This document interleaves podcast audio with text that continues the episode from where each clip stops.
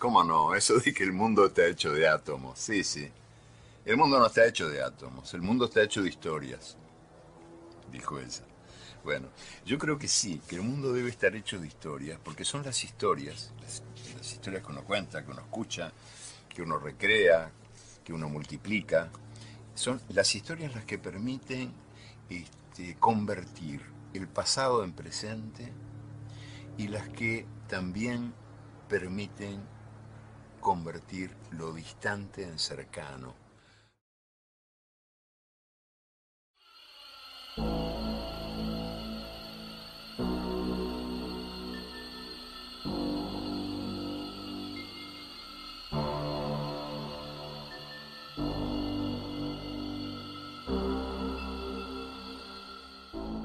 Muy buenas noches. Un capítulo más de El Club de los Aparecidos.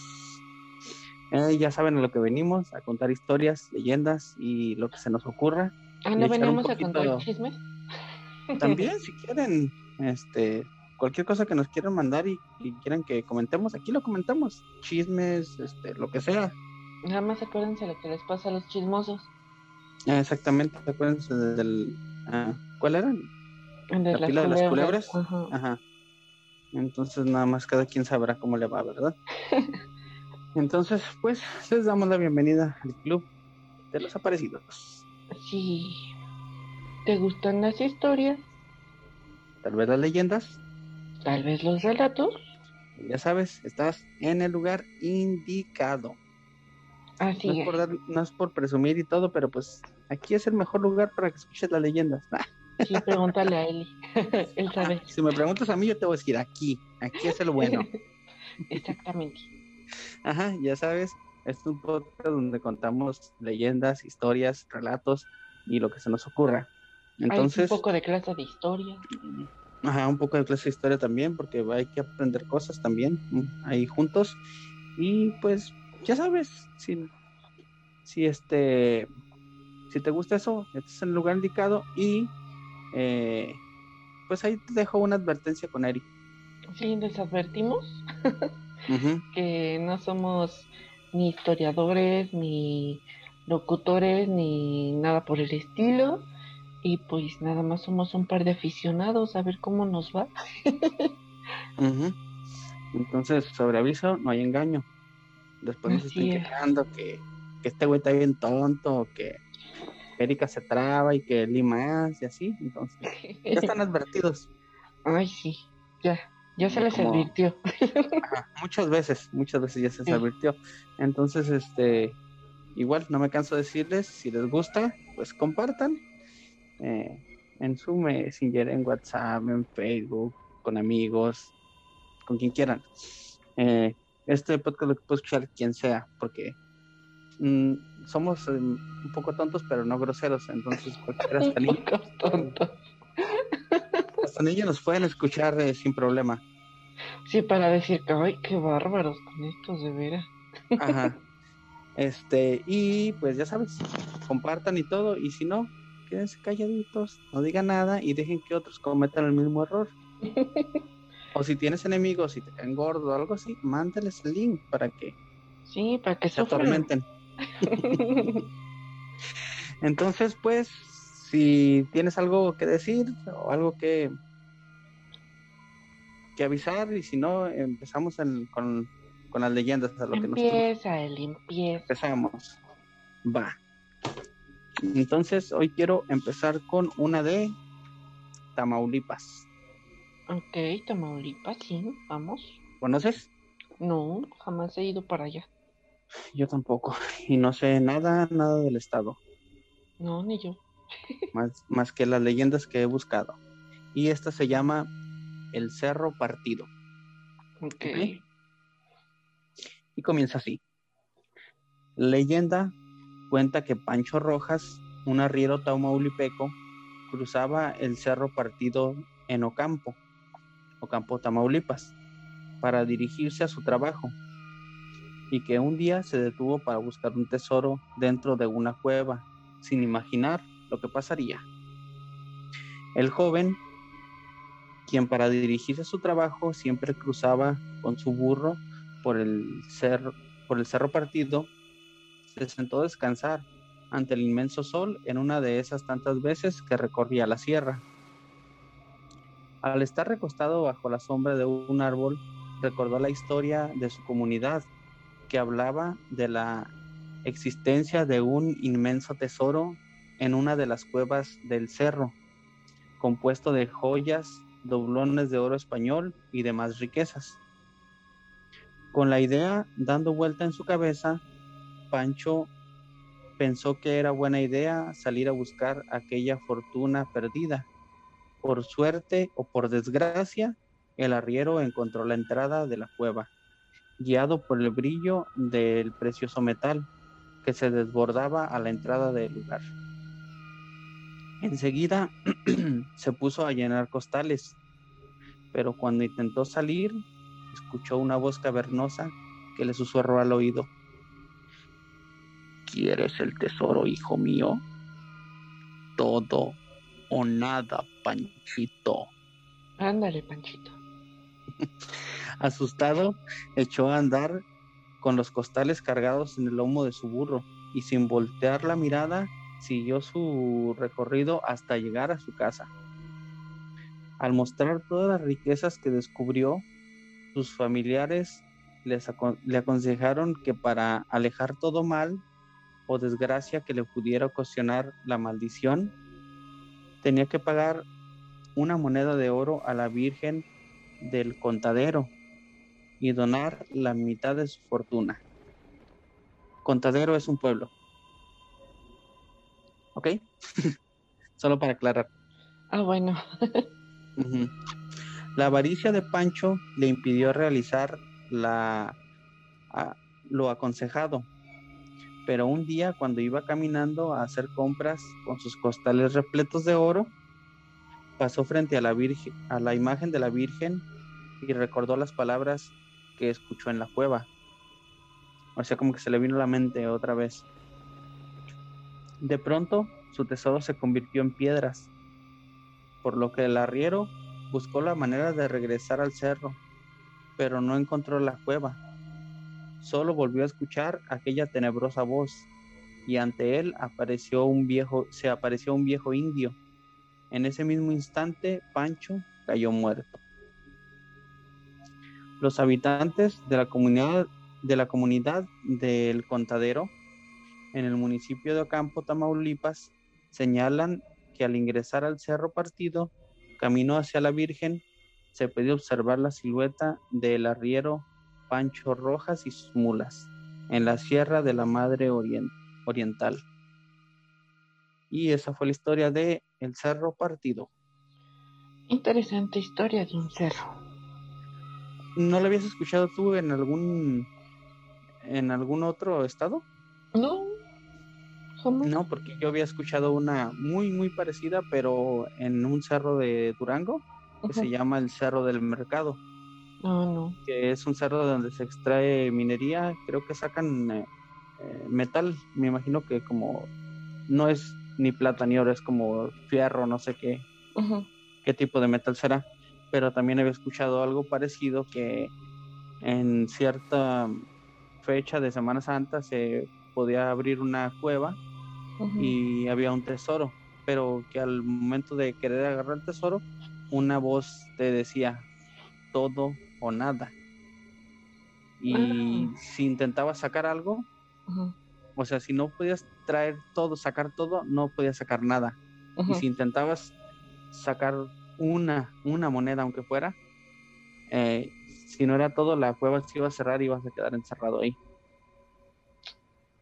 Qué feo, ¿no? Y, yo dije, ay, es se me hizo muy parecido a esta, entonces dije, capaz es como la de la Llorona que en diferentes estados también la van a contar. Es que tiene muchas sucursales el señor Diablo. Eh, puede ser, tiene muchos cerros.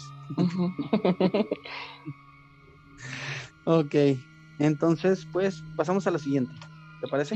Sí, sí, Entonces, esto te traigo una de Nayarit. Ok.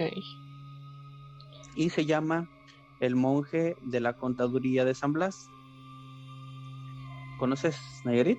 No, nunca he ido a Nayarit. Yo he ido a Mazatlán y me dicen que Nayarit está mucho más bonito que Mazatlán. A lo que me han dicho, pero tampoco lo conozco y sí, sí tengo ganas, me da mucha curiosidad. Ajá. Entonces dice así, la contaduría de San Blas, localizada en el cerro de San Basilio, data de, del año 1773 y es uno de los lugares donde ocurrieron más batallas a lo largo de la historia del puerto.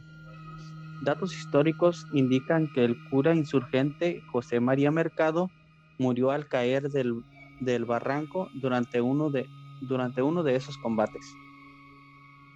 Fabulosa por su edificación y por las vistas hacia el mar, la contaduría es también un lugar misterioso. Entre sus altos y gruesos muros de piedra es común que la gente escuche voces o vea sombras, y algunas personas que han trabajado cuidando el lugar por la noche refieren que de la aparición de un supuesto monje.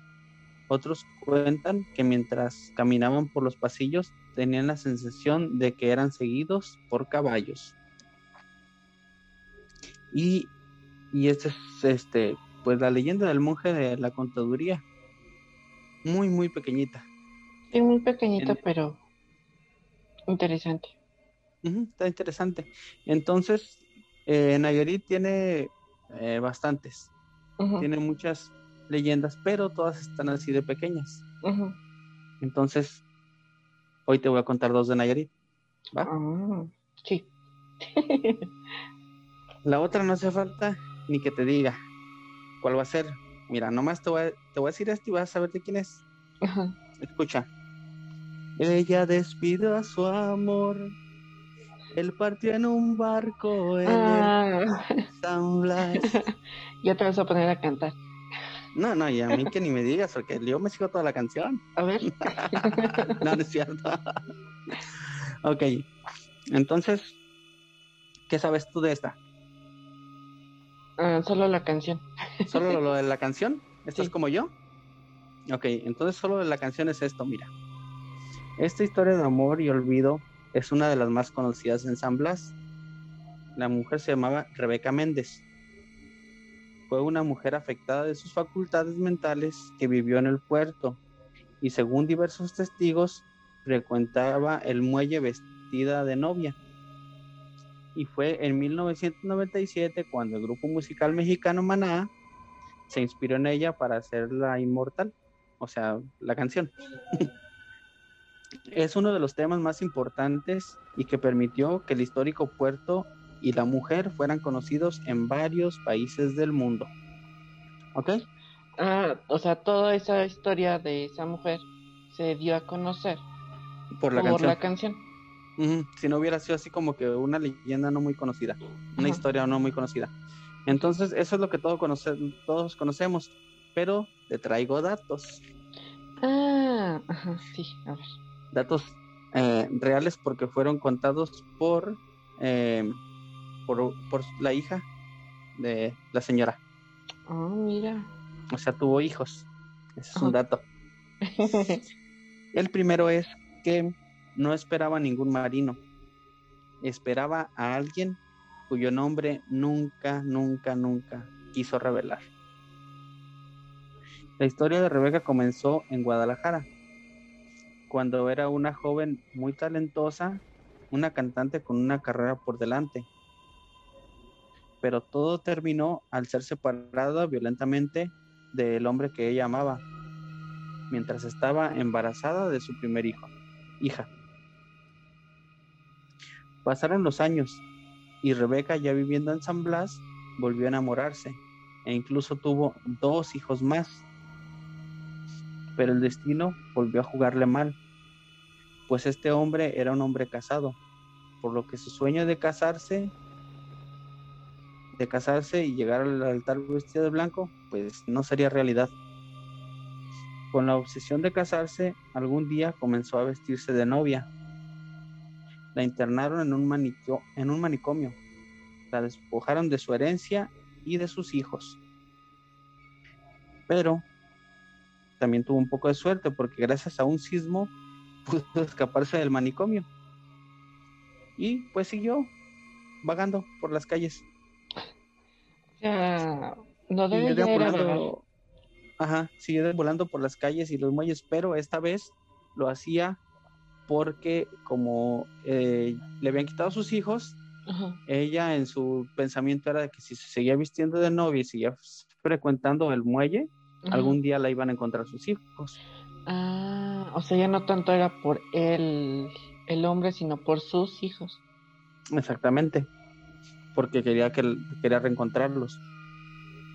Ah, y estando ahí, ya cuando empezó a, vagar y que se la pasaba en los muelles, volvió a encontrar al amor otra vez. Un hombre joven. Ay, bonito. Que le volvió la esperanza de llegar al altar. Pero un trágico accidente le arrebató el amor de nuevo. Ay, qué cruel es la vida con ella. Y pues ella siguió deambulando en el muelle, es lo que sabía. Eh, y eh, pues se sostenía, se dedicaba a vender muñecas hechas de trapo que ella misma hacía. Y pues ahí pasó, pasó deambulando y en el muelle y vistiéndose de, de, de novia y todo. Y pues fue cuando los de Maná la, la conocieron y sacaron la, la canción y todo, y pues se, hizo conocida. Y me imagino, gracias a la canción y todo eso, pudo reencontrarse con su hija. No sé si con los tres hijos, pero con la hija mayor sí. Ah, mira, qué padre. La hija se la llevó a vivir a Chihuahua y ahí fue donde murió. Murió en los brazos de la hija. Y murió en el 2012 y tenía 63 años. Muy joven. Y pues este, después que murió, pues ya sus cenizas eh, fueron tiradas exactamente ahí en el muelle, eh, donde está una, en el muelle de San Blas, donde hay una virgen que cuida a los pescadores. Y ese fue su fin. Ay, qué bonita historia. Mm, pues sí, bonita, pero a la vez así como que, hay que gacho, que uno y otro y otro y también ella que tenía la obsesión de que, me quiero casar y me quiero casar. no se le hizo. Fue por su fea obsesión. Y pues, este, vamos a la que sigue. Está bien, otro estado. Otro estado. Tlaxcala. Te queda cerca, ¿verdad? ¿Eso existe? Ah, creo que sí. Ah, ah ok. Eh, entonces es de Tlaxcala y se llama La Matlalcueyet. Otra de nombrecitos. Mm, me, suena, me suena el nombre, pero no estoy segura. A lo mejor lo estoy pronunciando mal. ¿Tú cómo lo conoces? No sé exactamente cómo, pero o sea, así como lo dijiste, me suena. O sea, me suena familiar. Pero no. Matlalcueyatl es, un, es una montaña. Ah, entonces no. no, es la que está. Se supone que es, el Popo, la Iztaccíhuatl y el Mat, Matlalcueyatl. Ah, no, no lo conocía. No, la que va a conocer va a ser Bicho. Ah, sí es cierto, ¿verdad? bueno, aquí va la historia. Después, si nos equivocamos o algo, Bicho nos puede corregir. ¿Verdad? Sí. Ok. Entonces, ah, hablando del Popo y la, la isla Chihuahua, este, ¿lo estoy diciendo bien? Sí, sí, sí, sí. Ok, te iba a preguntar, eh, ¿qué es la historia que tú sabes del Popo y la isla Chihuahua? Ista, es este, Ista, Ista. Ajá. Que se supone que ella era una princesa que se iba a casar con un guerrero, que en este caso era el Popo. El Popo. Y alguien le dijo que él ya había muerto y se fue a morir a... Pues sí, se fue y se murió de tristeza. Y cuando llegó Popo Catepetl y la encontró así, se la llevó y se convirtieron en los volcanes porque los dioses así lo quisieron. Eso también yo e, e, eso es lo que la que todo el mundo no sabemos. Pero me encontré una una pequeña historia que dentro de la historia hay cuatro historias diferentes. ¿Cuatro historias diferentes de qué? Una historia que en la historia intervienen cuatro personajes y cada uno tiene una historia diferente de lo que de cómo sucedieron las cosas.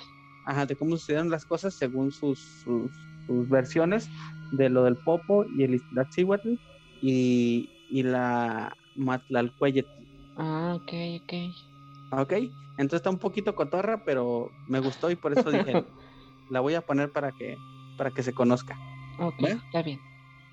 Entonces, comenzamos con tres de los implicados en la historia, que son tres primos que tienen nombres medio raritos. Uno se llamaba Jicotencal, el otro el Margarito y el tercero el Tránsito. ¿Tránsito? Órale. Entonces, estos primos pues iban a salir a, a por por los montes y todo, por el pueblo donde estaban.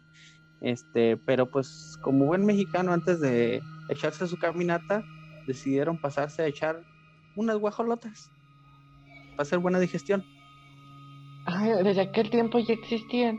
Oh, Entonces, dice que mientras se echaban sus alimentos, ven que de ven que viene llegando una mujer con una falda larga de color negro blusa blanca, con pepenado de Ixtenco, un zarape de Santa Ana, Chihuatempán, Saltillo, y en la, en la cabeza, y con guaraches. Em, y empiezan a comentar entre ellos, entre los primos. ¿Qué mosca le picó a la paisana? De segura de ser esposa de un funcionario de primer nivel que quiere mostrar las bellezas autóctonas para evitarse tener que explicar, explicarles porque de que son ignorantes, los son. De pronto descubren que tras los ropajes no se esconde ninguna fufurufa, sino ni más ni menos la sábila, que es su prima. Es la cuarta persona. Ah, ahora ya, ya traemos al tránsito, una planta y otros dos. Ajá, el jicotencal y el margarito. Jicotencal ah. es el más, más raro. Pues margarito está medio normal. El tránsito. Y el jicotencal. Y el rarito. Ajá, el rarito, quién sabe qué será. ¿Verdad? Ajá. Dice, los primos le informan que ayer fue la visita de los embajadores que vinieron a celebrar el aniversario de la ONU que la reunión es en San Francisco y no por y ni por equivocación van a andar por estos rumbos, así le dijeron. y estaban en eso cuando de entre los pasillos se escucha un adiós mi malinche, aquí está tu cortés, le ponemos Martín al niño. Órale, qué piropo. Me imagino que para sus tiempos es un piropazo, yo creo. La otra, ni tarda ni perezosa, les revira. No soy malinche, soy malinali, punta de ignorantes. Soy matlalcueyetl y no marina. Tarados, ¿cómo se les nota que destilan ignorancia? Eso les, les, les regresó como contesta, como contestación. Órale, ella sí sabe responder. Ajá. ¿Y quiénes son esas viejas? Preguntaron los primos, retándola a que muestre su falta de agricultura y sueltan la pregunta, ¿la Malinche es una montaña o un volcán? Ella de entrada les dice, es una montaña, diosa, por eso se llama la Malinche, la de las faldas azules. Ahí está el asunto, comenta el tránsito. Ni tú estás segura de si es varón la nena, porque puede que sea de los dos, según lo cuentan las leyendas que dieron origen a los tlaxcaltecas. Entonces aquí empieza la versión de El Jicotecal.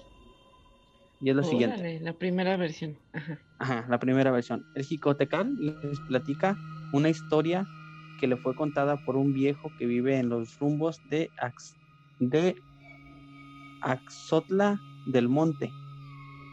Ese campesino le informó que es un volcán porque es hombre. Según se cuenta que en el valle había una muchacha muy bonita, así como la sábila. Y los dos jóvenes andaban tras y dos jóvenes andaban tras sus huesitos, solo que los dos chambeaban en el ejército.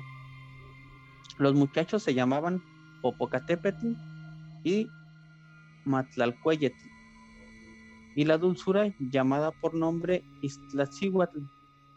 La Ista, así le decían de cariño, la Ista le hacía caso al Popo, y el Matla se sentía menos. Así que un día que mandaron al Popo a combatir a los a los enemigos, el Matla se apersona y le dice, le dice, ¿qué crees? Al Popo le dieron dos tiros de flecha y ahí quedó. Entonces la isla se puso muy triste y murió de tristeza. El Popo, a su regreso, le informan de la muerte de la, de la isla y pues también se queda muy muy triste y muere de tristeza. Y el Matla le dio tanta tristeza lo que había hecho que también se petateó. Por eso es que hay dos volcanes y una montaña cuidando el altiplano, pero los volcanes quedaron apagados porque no pudieron cumplir con su misión de hombre. Y cuando se acuerdan, lanzan una que otra fumarola. Entonces, prácticamente la del Jicotelcal es como que la versión que nosotros conocemos, ¿no? Ajá, sí, sí, sí. Ajá, no más que en palabras como más coloquiales y medio, raras.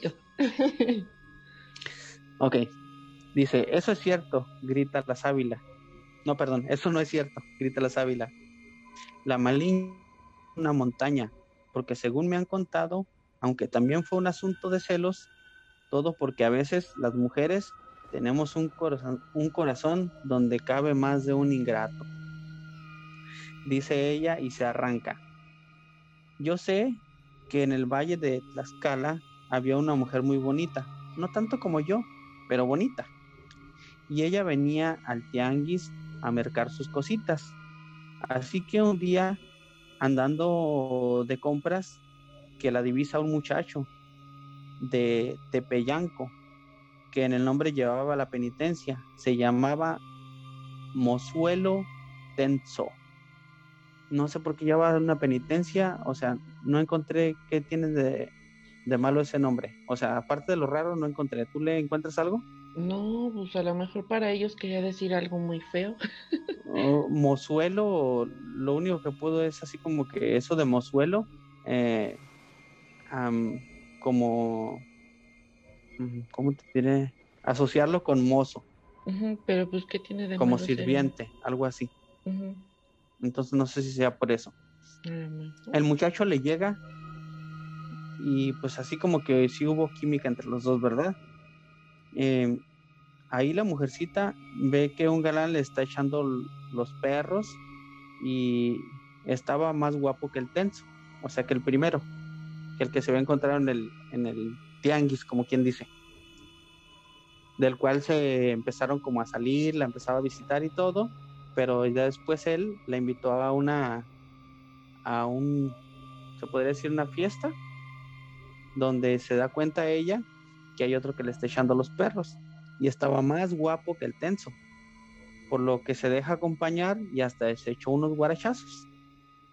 Pasados los días, y como no falta alguna chismosa, le dicen al tenso que la Matlalcueyetl, que así se llamaba la chamaca, le andaba poniendo los cuernos.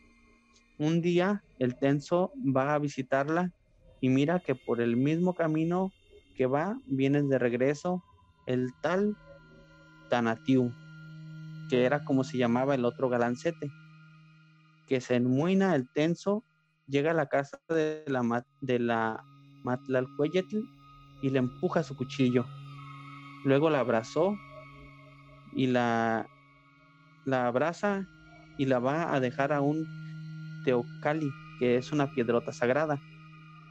La mujer que no había cometido ningún pecado, o sea que era virgen, se convirtió en la montaña. Esa fue la versión de la sábila. Ahora, ¿quién sigue? ¿El Margarito o el Rarito? El Margarito, el Margarito. No, el Rarito fue el primero. ¿Sí? ¿No era No, era Jicotencal. Ah, bueno. Entonces siguió Margarito. Margarito comenta que la historia de la creación es otra y efectivamente que la Malinche es mujer.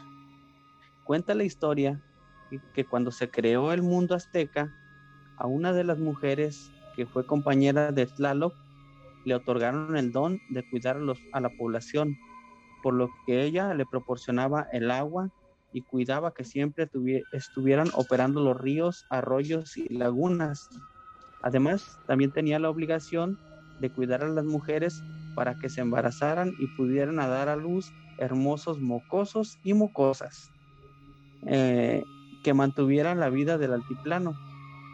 Esta mujer vestía de manera muy elegante, pues tenía unas faldas de color a veces azul, a veces verde. Esa diosa se quedó a vivir en el altiplano, a cuidar de todos los que la habitaban y se convirtió en la montaña para mantener la vida floreciendo. Por eso es que sus faldas se convirtieron en los árboles que dejan ver el verde o el azulado de la tarde. Esta diosa se llama Matlalcueiti. Entonces, ¿por qué se le dice Malinche? Pregunta retadoramente la susodicha.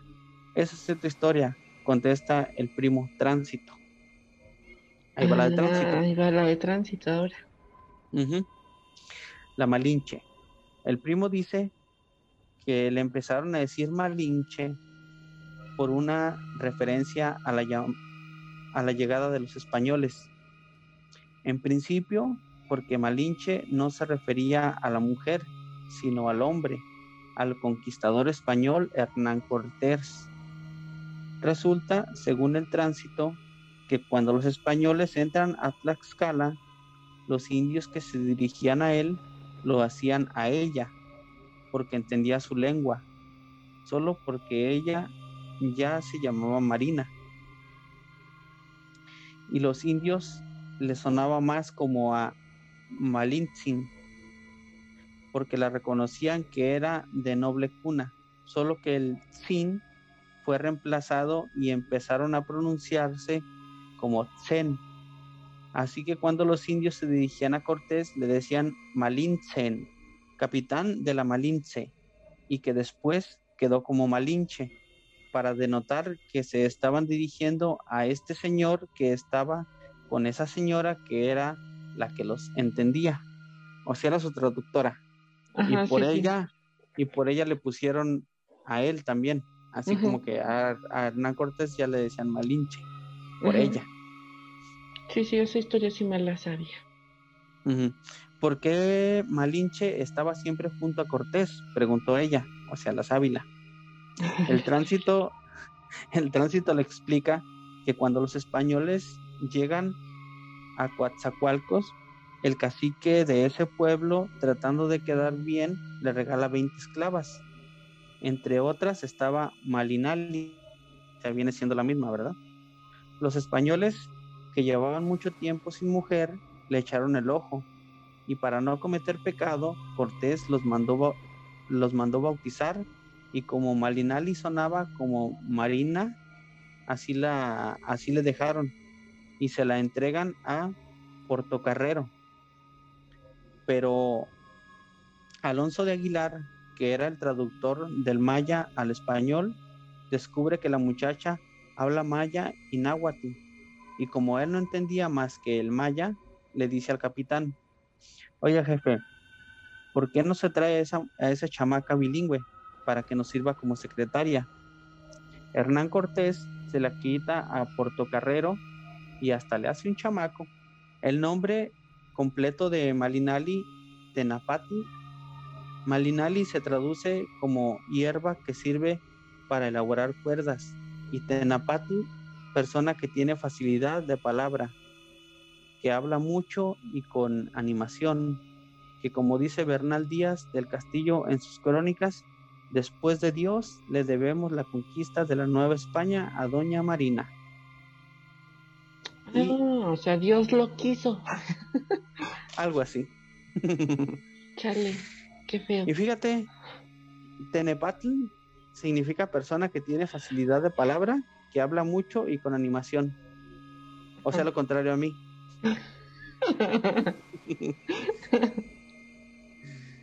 y esa fue la historia de Tlaxcala de la Matlalcueyet. Y del Popo y de Lista. del Popo y de Lista. Estuvo medio eh, trabadona, pero estuvo divertida y... Sí, estuvo buena. Estuvo buena. Y te informo que terminando esta, o sea, esta fue la última, ya le dimos toda una vuelta a todos los estados. ¿Es en serio? bueno, entonces este es el fin de la temporada. Este... Exactamente. Nos vamos a descansar. sí, es sí, este sería como el, como el fin de nuestra primera temporada, que consta de, serían como 11 capítulos, algo así. Y aproximadamente algunas 30 y casi 40 historias, entre leyendas y historias, algo así. Por ahí. Esperemos si les gusten y, y este, y, pues nos sigan, nos sigan escuchando. Sí, nos vamos a tomar un merecido descanso de 20, meses. ¿Qué pasó, Eli? ¿Quieres una historia? Para terminar con broche de oro. Está bien. Digo, si quieres, si no, no. Bueno, entonces no. Ah, sí, sí quiero, sí quiero. Pues. ok, te traigo otra de del mismo, Victoria Cuellar. Okay. ok. Sí, sí. Ahora, ¿cuál es? Y se llama Novio Nocturno. Nada más sale de noche. sí. Eh, no sé si por borracho o por qué. Aquí lo vamos a descubrir. Ahora lo descubriremos. Ok, comienza así. Va, ¿eh? Esther era una jovencita alta y delgada, de ojos grandes y color aceitunados, que destacaban por su rostro de piel clara. Era bonita, más bien muy bonita. Como estaba acostumbrada a escuchar desde que era niña, Tete como era conocida cariñosamente, era hija única del matrimonio Rubalcaba. su padre era un alto funcionario de gobierno, en tanto que su madre se había dedicado casi todo el tiempo a cultivar la vida social de la familia, situación que era considerada entre su círculo de familiares y amigos como normal, debido a la alta posición jerárquica que tenía el marido del, en el gobierno.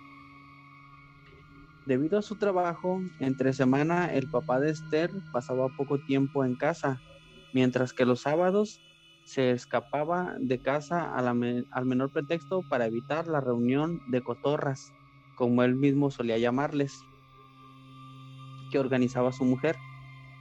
Los domingos iba con su esposa e hijas al deportivo para distraerse y convivir en familia aunque esto no era del todo cierto, pues mientras él, mientras él se rodeaba de hombres para practicar deporte, la señora Rubalcaba se la pasaba con sus eternas clases de tenis.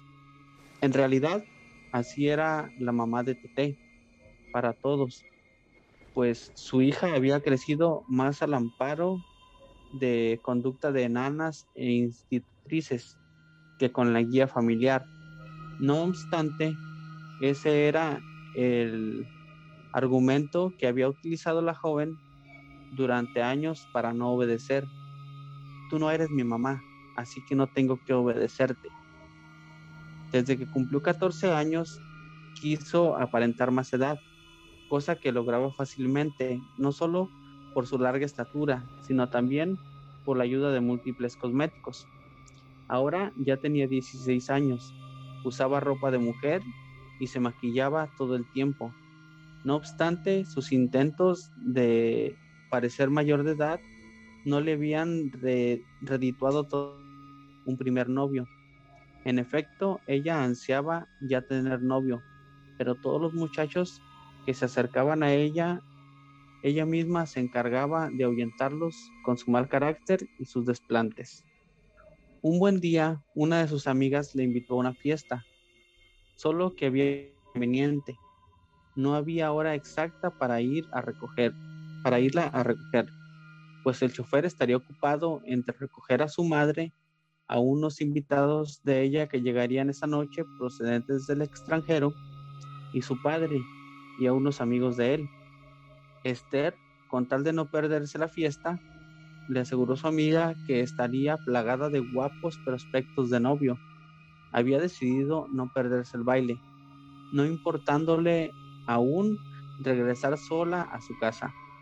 Esa noche llegó temprano a la fiesta y aceptó bailar de inmediato. Bailó mucho y con varios muchachos, pero ninguno de ellos se animó a cortejarla, tal vez avisados de su mal carácter. Uno de los jóvenes más animados bailó un buen rato con ella, hasta que uno de sus tacones de sus zapatos se rompió. Desilusionada, se sentó esperando que alguno de ellos le hiciera compañía, pero ninguno de ellos lo hizo. Eso lo desanimó aún más, pero lo compensó varias veces acercándose a las mesas que contenían los bocadillos donde comió más de la cuenta. Aburrida de que una vez roto sus zapatos nadie se le acercara, Esther decidió irse antes de que el chofer pasara por ella. Mientras Tete decidía salir del salón de baile en la callejuela adyacentes al lugar, un hombre joven de rasgos finos y bien vestido caminaba entre las sombras. Este hombre calzaba zapatos negros, bien lustrados un frac de la medida con elegante mancuernillas de oro. Se cubría además con una larga capa negra que ondeaba tras él al compás de su andar. El sujeto llegó a una esquina y se detuvo. A esta hora las calles lucían desiertas, iluminadas solo por las lámparas de vapor de sodio.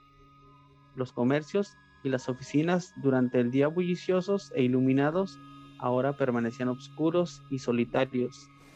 De pronto, un autobús cruzó, tapándole la visión de la calle por unos instantes. Iba rápido, viendo que las calles estaban tranquilas. Después el hombre joven de la capa ondeante salió del callejón.